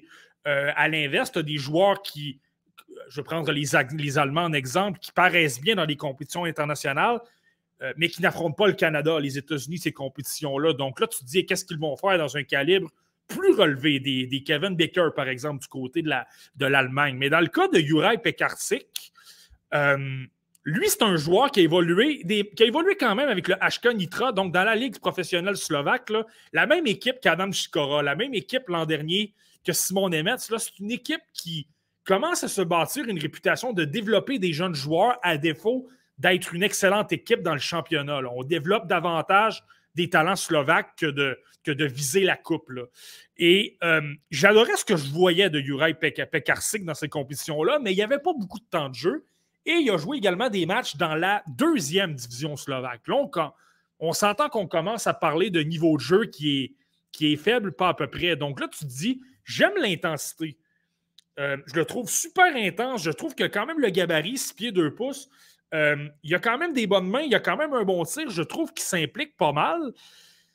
Mais en même temps, il n'y a pas beaucoup de temps de jeu et il joue quand même contre des hommes. Donc, euh, je ne voyais pas beaucoup d'attaques. Je me disais, tu, vois, tu voyais des flashs, et tu dis, est-ce qu'il est capable d'accomplir la même chose contre des joueurs euh, du même âge? Et là, oui, la Slovaquie a disputé des compétitions internationales, mais je le répète, les, les équipes qu'on a essentiellement affrontées, c'était la Suisse, c'était l'Allemagne, c'était euh, euh, des, des, des, pays comme ça. Donc, ce pas nécessairement les, les les meilleures rencontres pour l'évaluer réellement. Mais là, ça fait trois matchs qu'on regarde. Il a affronté le Canada, euh, il a affronté la Suède, il a affronté d'excellentes équipes. Et on le voit, c'est le gars qui est de plus en plus dynamique. C'est le gars qui abandonne jamais, applique beaucoup de mise en échec, met beaucoup de pression. Il a un bon bâton, récupère énormément, énormément de rondelles. Moi aussi, je me demande à quel endroit il pourrait être repêché. Euh, tu as un Adam Sikora qui a été repêché au deuxième tour par les Rangers de New York l'an dernier qui avait un meilleur pedigree, là, on va, on va, l'admettre. Il avait quand même joué au mondial de hockey avec la. Slovaquie contre des hommes et il avait extrêmement bien fait. Par contre, il est plus petit que Pekarsik. Donc, est-ce qu'un Pekarsik va tomber dans l'œil d'au moins une équipe et que cette équipe-là va, se dire j'aime tellement son talent, je trouve qu'il s'implique tellement et qu'en plus, il y a un tir, on le voit dans les zones, euh, on le voit créer des ouvertures, donc capable de se démarquer, obtenir des rondelles et oui, en avantage numérique, il joue avec Dalibor Dvorsky, mais en majorité, à 5 contre 5 du moins, il ne joue pas sur le même trio. Donc, le succès vient pas mal de lui-même. C'est pas qu'il profite d'un joueur dominant à ses côtés. Donc, non, euh, je suis d'accord. Moi, c'est un joueur que j'ai adoré. Puis, assurément, là, je pense que dans, ma liste en ce moment, il est dans les environs de 130. Là. Je te confirme que c'est peut-être le joueur qui va grimper le plus dans, dans tout le mondial des moins de 18 ans présent. Euh, se retrouver dans ton top 64, Marty, avant le repêchage? Ben, honnêtement, euh, on parle d'un gars de 6 pieds 2 pouces, on parle d'un gros gars de gabarit, on parle de quelqu'un qui a de l'expérience chez les professionnels. Euh, je pense dans les environs de 64 présentement, j'ai son compatriote, Maxime Sterbach, qu'on voit présentement au Mondial des moins de 18 ans également. J'ai, des défenseurs comme Théo Lindstein, des gars comme ça. Je ne suis pas en train de dire qu'il va avoir une meilleure carrière que Théo Lindstein. Je ne suis pas en train de dire qu'il a la même expérience chez les professionnels, Théo Lindstein a quand même passé la saison au complet dans la SHL, mais le potentiel est tellement là que c'est le genre de gars que je peux peut-être placer devant. Donc, euh, oui, honnêtement, je pense qu'il va faire partie de mon top 64. Je, ne touche pas à ma liste euh, jusqu'à la fin euh, du, du, mondial des moins de 18 ans, mais clairement, c'est intéressant. Comme la centrale de recrutement, tu ne touches pas à ta liste durant le mondial. Ah non, eux, c'est déjà. Excuse-moi. D'ailleurs, on aura l'occasion d'en reparler euh, un peu plus tard. La centrale a dévoilé sa liste finale pour les gens qui ne sont pas au courant. On en parle un peu euh, plus tard. Marty, joueur qui a fait beaucoup jaser depuis le début de l'année. Euh, je dirais que c'est probablement le défenseur le plus polarisant. Axel Sandin Pelika avec la Suède a largement contribué à la victoire des siens face au Canada. on sentait qu'il avait perdu un petit peu de plume dans les dernières semaines. On entendait un petit peu moins, moins parler, son étoile avait un petit peu pâli. Et là, c'est pas mal l'inverse qui s'est passé, bien qu'il y a eu des bas aussi dans le tournoi, j'en suis conscient. Mais ça reste qu'il a extrêmement bien fait, Marty. C'est sûr qu'il a grimpé dans les listes. Euh, ouais, ben c'est ça. On en parle énormément. Là, on a tendance à. On, recommence à entendre des discours de, euh, de potentiel espoir top 10. Donc, ça, c'est, c'est quand, même, extrêmement intéressant. Euh, c'est certain que le match contre le, Canada, je te dirais qu'il y a des bémols à apporter. J'ai hâte d'en voir un peu plus euh, à la suite du tournoi. Je vais t'expliquer, là. Contre le Canada, il n'y a absolument rien à lui enlever. Il a été sensationnel. Tout ce qui, qui accomplissait se transformait en or. Euh, il y avait de l'imprévisibilité, bougeait bien. Tu sentais la, la, témérité, mais tu sais, la bonne témérité. Euh, pas peur de défier les, les attaquants adverses qui lui appliquaient de la pression tournait autour d'eux, roulait les mises en échec, qui par la suite était capable soit d'effectuer une relance ou d'effectuer une bonne première passe. Donc, il aidait beaucoup la relance euh, du côté euh, de la Suède. Là, par contre, ce que j'ai senti, il a été excellent également contre la Slovaquie au début du match. Mais tu vois, ce que j'ai noté un petit peu, le match contre le Canada, je l'oublie, parce que le Canada a tellement été mauvais c'était un peu facile pour lui. Il y avait plein d'espace sur la patinoire. Il n'y avait pas de pression. Le patinoire, le, Canada avait vraiment une coche de moins au niveau exécution et vitesse. C'était facile pour un défenseur comme Sandin Pelika d'accomplir des jeux. Mais contre la Slovaquie, lorsqu'on a resserré le jeu après la deuxième à partir de la deuxième période, j'ai commencé à trouver que c'était plus difficile. Il bougeait encore la rondelle. En avantage numérique, tu vois que c'était une force. Faisait bouger la rondelle, était capable de décocher des lancers le talent était encore là. Puis je trouvais que défensivement, il était encore très solide. Il a été excellent contre Dalibor Dvorsky, des bons bâtons, provoqué beaucoup de pertes de rondelles. Mais on dirait que lorsque ça s'est corsé, lorsqu'il y a eu plus de pression, plus d'échecs avant, que le temps de réaction était moindre, là, on dirait qu'on a moins vu, on l'a moins vu un peu. Tu sais, il y a six points, trois matchs, il y en a cinq contre le Canada. Et il faut l'admettre, euh, cet après-midi contre la, euh, plutôt ce midi contre la, Tchéquie, il n'a pas été très bon. On l'a encore vu bouger la rondelle. On a vu son talent. On voit qu'il a un cerveau offensif. On voit, moi, ça me rassure cet élément-là, mais on voit qu'il a énormément confiance en lui. C'est pas quelqu'un qui va avoir peur de retenter un autre jeu, même si ça ne fonctionne pas, et de se laisser branler. C'est certain que ça arrive cinq ou six fois, là, euh, ça, peut, ça, peut, ça peut amener quelque chose, mais c'est quelqu'un qui n'aura pas peur de tenter des jeux, qui vouloir et qui va être en mesure de s'améliorer parce qu'il n'est pas très ébranlable de cette façon-là. Donc, c'est. Donc, c'est pour ça que j'ai le goût de dire, j'ai hâte d'en voir plus parce qu'on dirait que dans les situations où il y avait plus de pression, ça a été plus compliqué. Et c'est justement ce que j'ai toujours surveillé avec lui. Comment il peut s'en sortir avec beaucoup de pression autour de lui. Et, euh, surtout au niveau vitesse. Évidemment, c'est le mondial des moins de 18 ans. Donc, au niveau vitesse, niveau accélération, je ne vois pas nécessairement de problème. Là-dessus, je te dirais que ça me rassure peut-être un peu. Euh, Marky, je te trouve très bon euh, parce que, évidemment, ton Wild joue présentement est en fin de troisième période. Fait on, te sent là, euh, dans le podcast, mais en même temps, tu jettes un petit coup d'œil à gauche puis à droite. Puis euh, je trouve ça plate parce que je regarde le, pointage. C'est 3-2 présentement pour, euh, pour les Stars. Mais les auditeurs se joignent à moi pour te souhaiter bonne chance avec ton Wild. Puis on espère qu'ils vont rebondir. Ben, Peut-être d'ici la fin du match ou encore dans les prochains matchs de la série. Marty, allons chez les Américains. Il y a beaucoup de choses à dire avec les Américains. Will Smith et Gabriel Perrault euh, ont rejoint Austin Matthews pour la marque du plus grand nombre de points avec le programme euh, américain. Euh, ça, en soi, c'est impressionnant. Il y a bien des gens qui voient voir Will Smith débarquer avec le, Canadien de Montréal. Et quand on regarde des buts, comme il a marqué aujourd'hui, c'est honnêtement, c'est impressionnant, Marky. Je pense que c'est Nicolas Cloutier qui décrivait sur, sur Twitter ça balade d'un but de billet pro NHL que tu décides que tu gardes la rondelle, mmh puis tu freines, tu repars, puis finalement tu contournes tout le monde, mmh. puis tu t'en vas marquer. Tu sais, à quel point ce joueur-là est spécial en vue du prochain repêchage et est-ce que tu y crois, Marky, à moins évidemment d'un billet de loterie que Will Smith devienne un Canadien de Montréal mmh. en juin prochain? Ouais, ben tu sais, c'est drôle que tu me parles de Nicolas Cloutier parce que c'est la première personne que j'ai vue en arrivant au travail et la première chose qui m'a parlé, c'est Will Smith. Il était complètement emballé et je le comprends. Il a été extraordinaire. Et tu sais, ce que j'attendais de voir avec Will Smith, j'en parle souvent, il est extrêmement imprévisible. Il a une capacité de lire le jeu d'avance. Il n'y a pas beaucoup de joueurs qui sont en mesure de faire ça. Je comprends que sur le plan de l'intensité, ce n'est pas toujours parfait. Et ça faisait deux ou trois matchs qui me chicotaient. Contre la Lettonie, je n'ai pas trouvé que l'intensité était toujours au rendez-vous. Euh, mais il est tellement habile dans son anticipation. Euh, il y a un joueur qui est déjà placé, il sait déjà qu'il va effectuer une feinte, euh, une feinte pour simplement se libérer de l'espace. Et comme il y a un arsenal d'habileté extraordinaire, que ce soit des passes du revers, des passes soulevées, une passe de son côté fort, une passe en tournant sur lui-même avec de la pression, pas de pression, c'est extrêmement intéressant. Et là, ce qui est particulièrement, ce qui est particulièrement bien, c'est qu'il l'a fait contre la Finlande. Donc, une bonne équipe.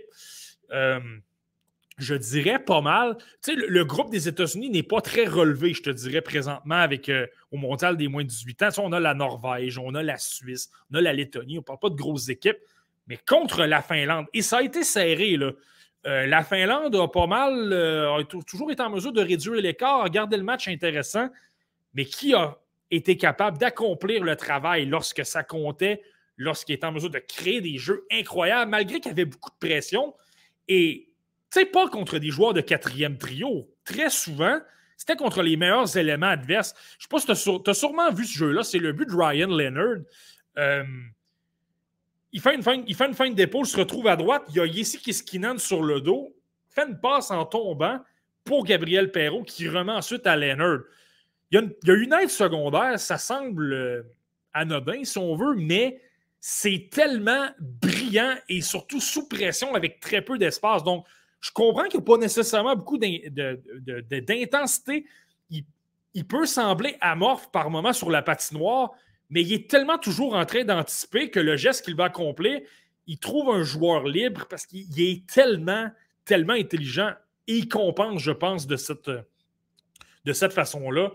Puis, tu sais, ici, Kiskinen, je l'ai souvent vanté, je l'ai eu très longtemps au premier tour, là, glissant un peu, mais c'est un gars que j'aime beaucoup. C'est un gars qui a beaucoup euh, de talent offensif. C'est pas toujours le meilleur joueur euh, défensivement, là, mais ça demeure quelqu'un avec un gabarit euh, quand même intéressant et qui a une intensité surtout d'être tu sais, lorsque je dis la fraction de seconde, de donner un petit effort de plus par rapport à ton adversaire pour accomplir un jeu, Kiskinen a des, a des défauts, mais certainement pas l'intensité. Là a été en mesure d'accomplir ce jeu-là contre l'un des meilleurs éléments de la Finlande. Tout à fait impressionnant. Marty, une rafale de messages qui vient d'entrer sur la messagerie texte. Je vais commencer avec Gabriel Guénette. Salut Gabriel, je ne vois pas souvent ton nom. Alors, je te remercie d'être avec nous ce soir.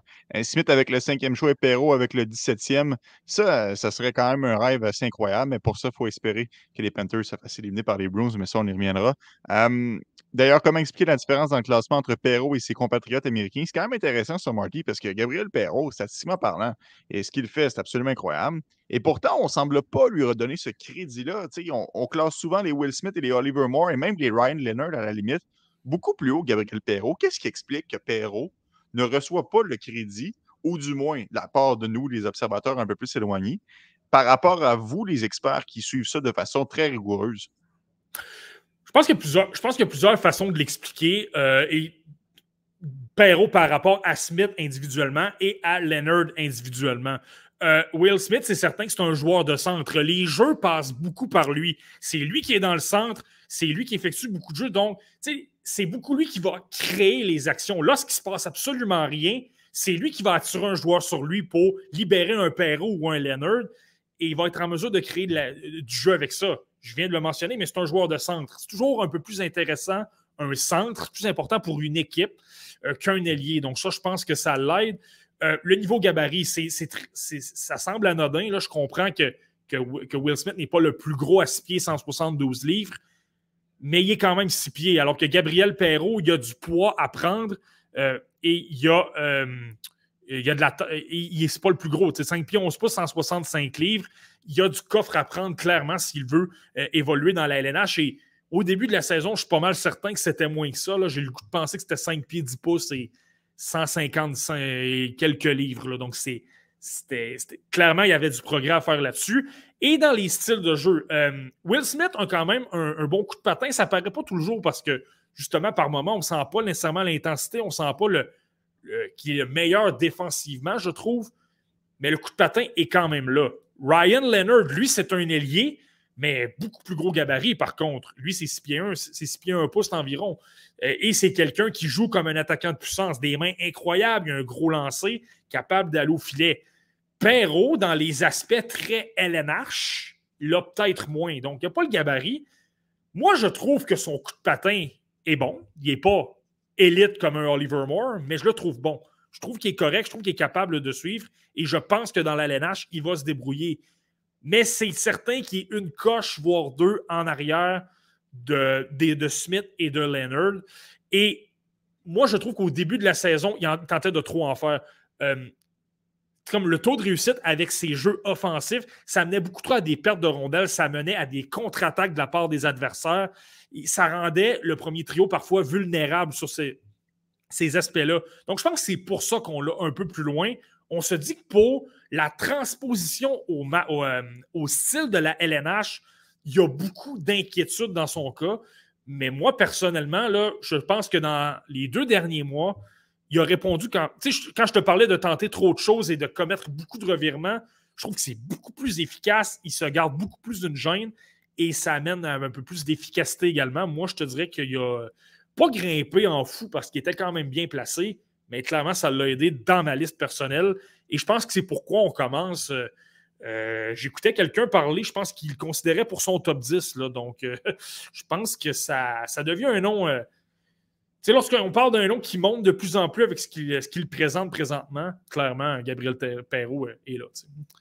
Oui, donc je présume que ça répond à la question de Joël qui te demande Perrault est-il meilleur qu'Ethan Gauthier? Selon ce que tu viens d'avancer, si on est entre les lignes, j'aurais tendance à croire que oui, Marty. Ouais, mais c'est moi, je, moi, je vais. C'est une opinion personnelle. Je peux comprendre quelqu'un qui aurait Gauthier devant aussi. C'est quelqu'un qui, justement, joue plus de façon LNH, plus robuste, se place devant le filet, a un côté agitateur. Là, ça veut faire perdre patience à l'adversaire après les sifflets. Étant Gauthier, là, c'est, il n'est pas très gros, mais il joue gros, donc c'est pas une inquiétude. Euh, donc, je pourrais comprendre quelqu'un qui, aurait un, un, Gauthier devant Perrault, mais moi, personnellement, je vais toujours miser sur l'attaque. Je pense que les gars qui te font gagner des matchs, les gars qui font en sorte que tu as une équipe d'élite et qui n'est pas milieu de peloton, c'est lorsque tu as d'excellents éléments euh, offensifs puis Gabriel Perrault, clairement, présente plus avec ses mains, avec son sens du hockey. Lui également, l'anticipation, il est extraordinaire. Et je trouve que défensivement, il s'implique plus, gagne plus de batailles. Pas parce qu'il est le plus gros, pas parce qu'il est le plus fort physiquement, parce qu'il est extrêmement intelligent pour soulever les bâtons et sortir la rondelle de la, euh, de la situation dans les coins très rapidement. Je, trouve que ça, ça va. Je pense, je pense qu'il va être en mesure de s'en sortir, même si à première vue, c'est pas très euh, encourageant. Marty, euh, évidemment, sans surprise, Lane Hudson fait écarquiller bien les yeux à Montréal, espoir quand même prisé par euh, les partisans et par l'organisation. Mais il y a son frère aussi qui se démarque avec les Américains. Cependant, bon, j'ai oublié de le mentionner dans, le, mando, mais il est éligible pour le repêchage 2024. Donc, ce n'est pas encore pour cette année, mais ça n'empêche pas de, faire écarquiller bien les yeux. Selon toi, Marty, c'est le meilleur que Lane Hudson? Je vais y aller, je vais dire aussi bon. et, honnêtement, il ressemble énormément à son frère. C'est pas un copier-coller, mais pas loin. Il a à peu près le même gabarit qu'au moment où il a été repêché, 5 pieds 8 pouces, 143 livres. Je pense même qu'au même âge, parce que j'ai observé les Notson à 16 ans également, je pense qu'il était un tantinet plus petit un peu.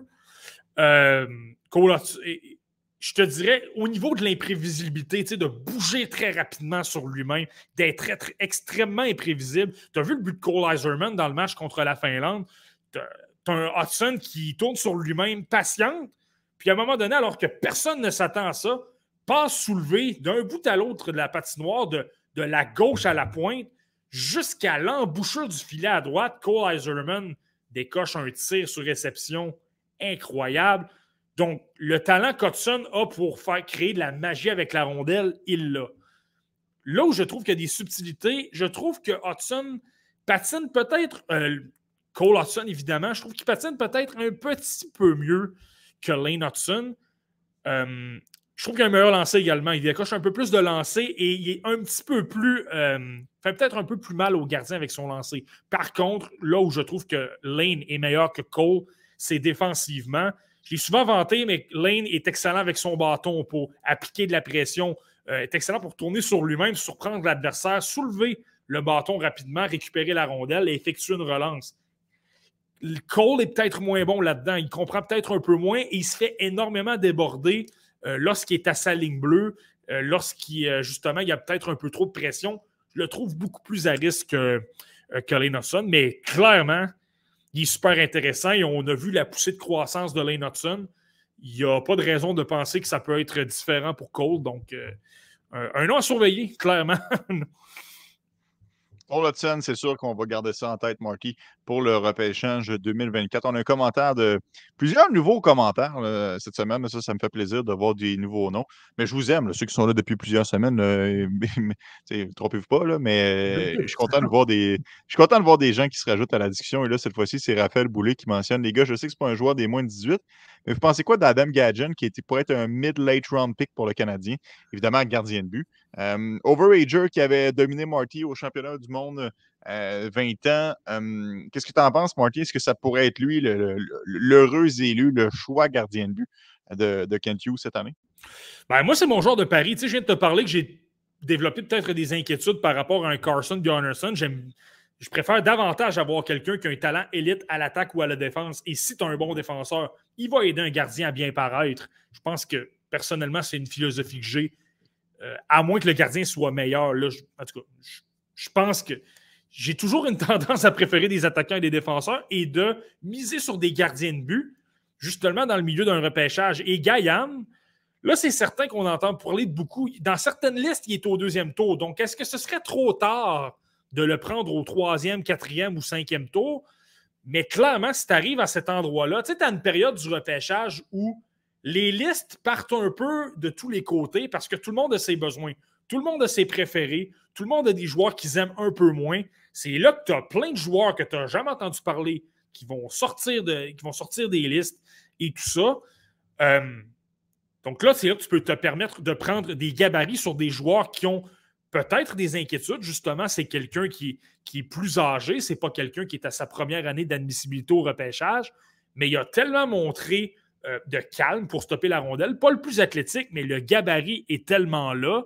Euh, il a quand même bien fait dans, les, dans le peu de matchs qu'il a, disputé au niveau de la USHL et l'intensité est là. Donc, oui, il y, a des, lacunes, mais si le gars montre une, très bonne éthique de travail, montre une volonté de s'améliorer sur plein d'aspects, euh, tu peux miser là-dessus et tu n'as pas grand-chose à perdre parce qu'aussitôt que tu es au troisième, peut-être pas troisième, mais quatrième ou cinquième tour, les chances d'atteindre la LNH sont moindres. Si tu as simplement un joueur qui évolue sur une base régulière dans la LNH, c'est un coup de circuit. Donc là, assurément qu'un Gaïan, ça devient un excellent pari. Surtout que le Canadien a tellement d'espoir qu'on peut se permettre de, risquer un peu. Oui, ça c'est sûr. Euh, puis je suis convaincu que Kent Hughes va magasiner quelques choix aussi. Euh, il l'a démontré l'année dernière qu'il n'avait pas peur de grimper au repêchage ce serait intéressant de voir ce qu'il aura euh, sous euh, la main lors du euh, prochain enquête. bon, Martin Lefebvre qui dit Nous aussi, on t'aime. Merci. je suis content. il y a beaucoup de monde dans la messagerie qui commente aujourd'hui. Je, suis bien heureux de ça.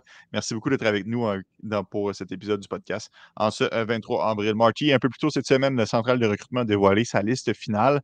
sans surprise, Connor Bedard, évidemment, triomphait au sommet de la liste pour les Nord-Américains du côté des patineurs il y a quand même euh, son lot de surprises euh, qui est arrivé et son lot de, sans dire des surprises, mais de constats.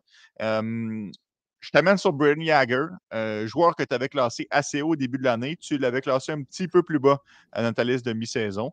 tu suis un petit peu la tendance de, la centrale parce qu'eux, ils l'ont passé de 5e à 11e.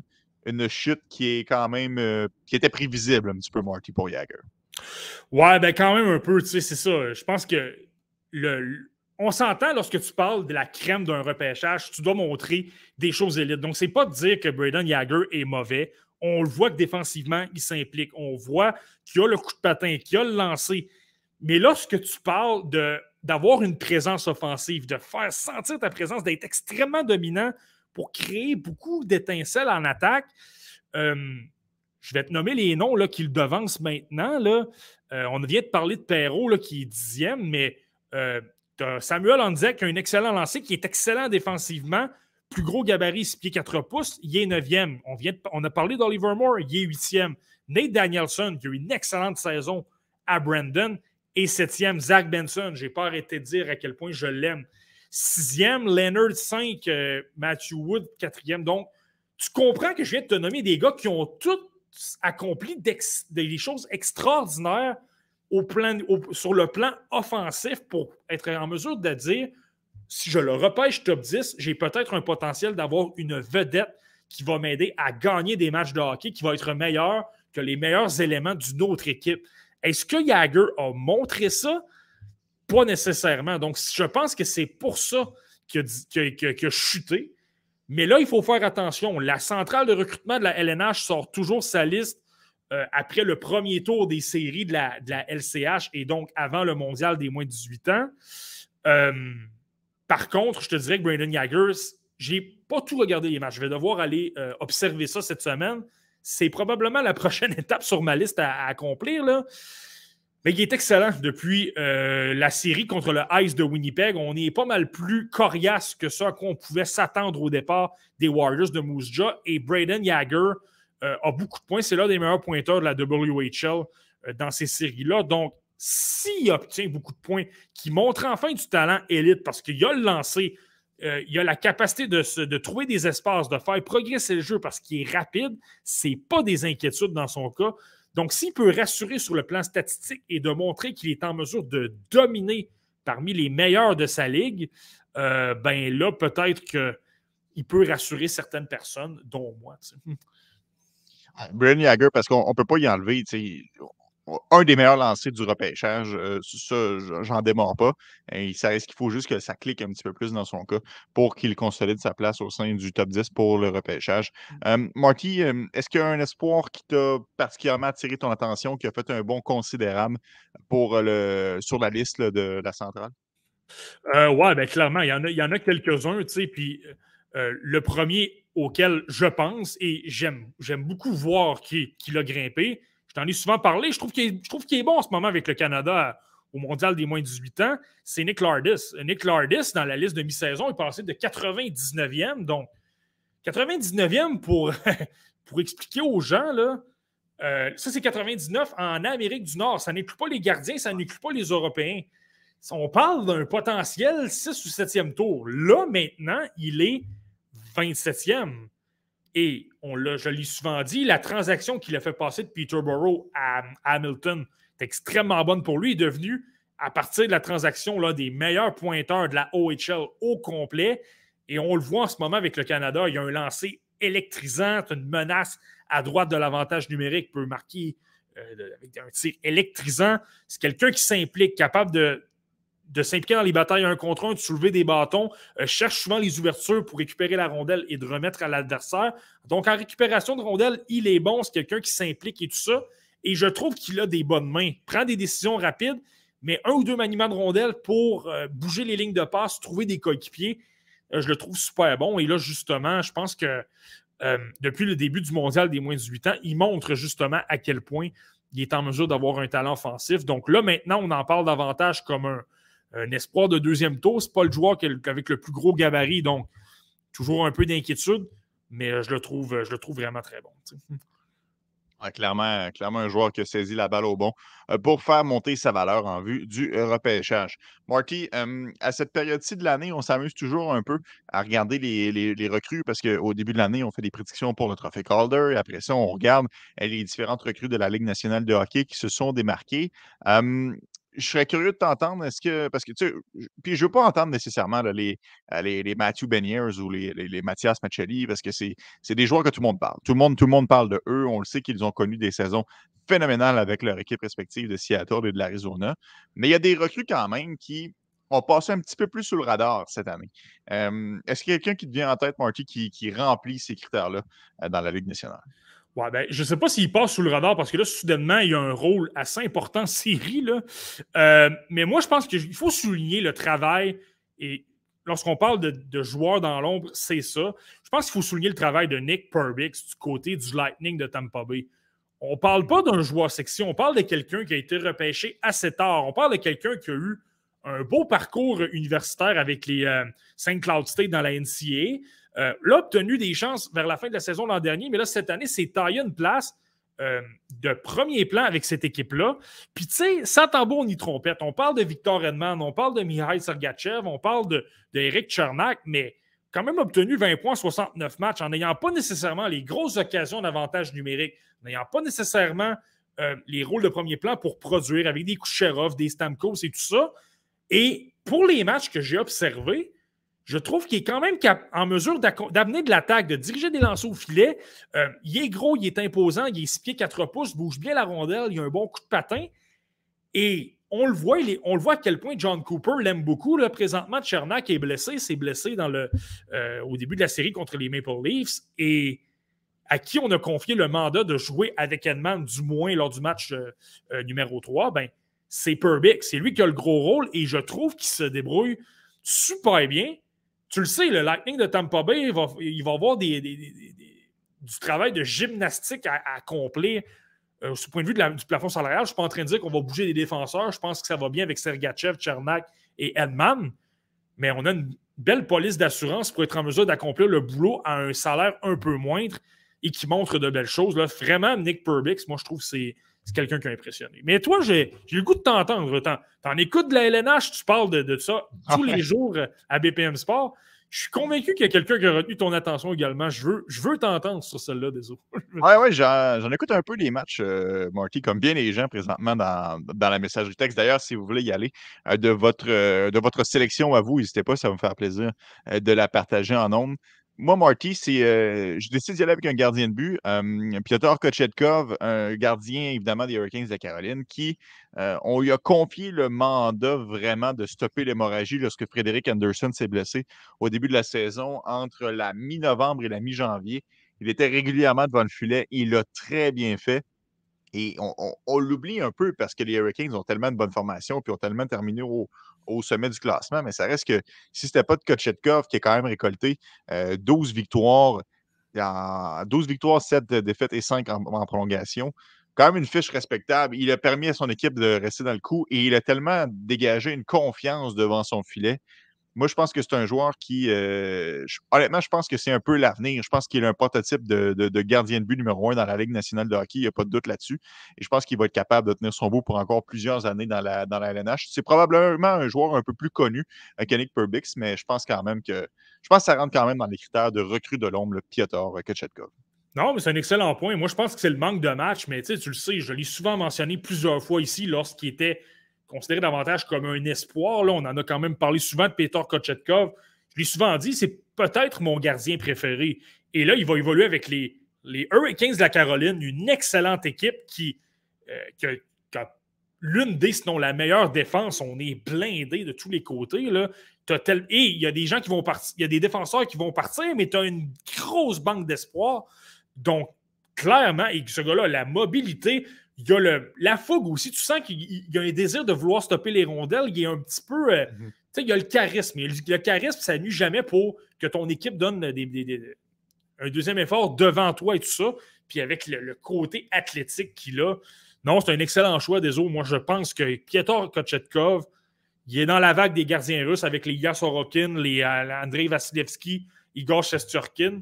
Je pense même qu'il peut être meilleur que, que certains euh, d'entre eux euh, lors de certaines saisons données. Tu vois, ça, c'en est un exemple. Je pense qu'il faut miser parfois euh, plus tard qu'au premier tour pour obtenir des gardiens.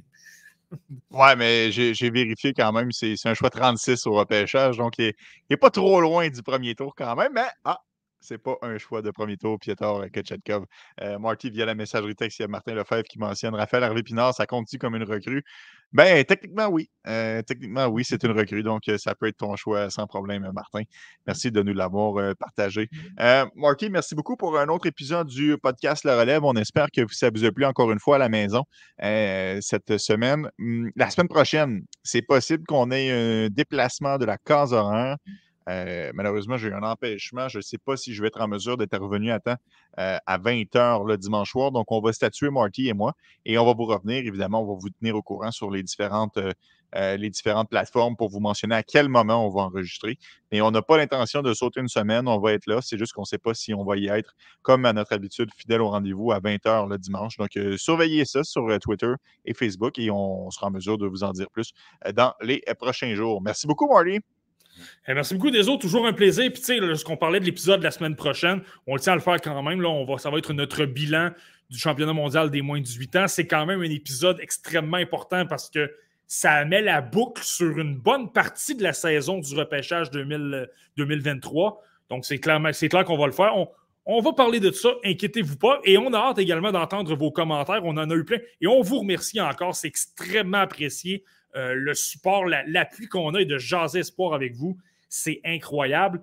Euh, donc, on va, revenir avec ça la semaine prochaine et n'hésitez pas à nous parler des espoirs que vous avez aimés. Là, il y en a un qui nous a parlé de Juraj Pekarsik. C'est parfait. On adore ça. Exact, on adore ça. Amenez-en l'école, Marty, il est prêt. Salut tout le monde, bonne fin de semaine. Euh, pas bonne fin de semaine, bonne semaine. Et on se reparle la semaine prochaine pour un autre épisode du podcast La. Ciao tout le monde.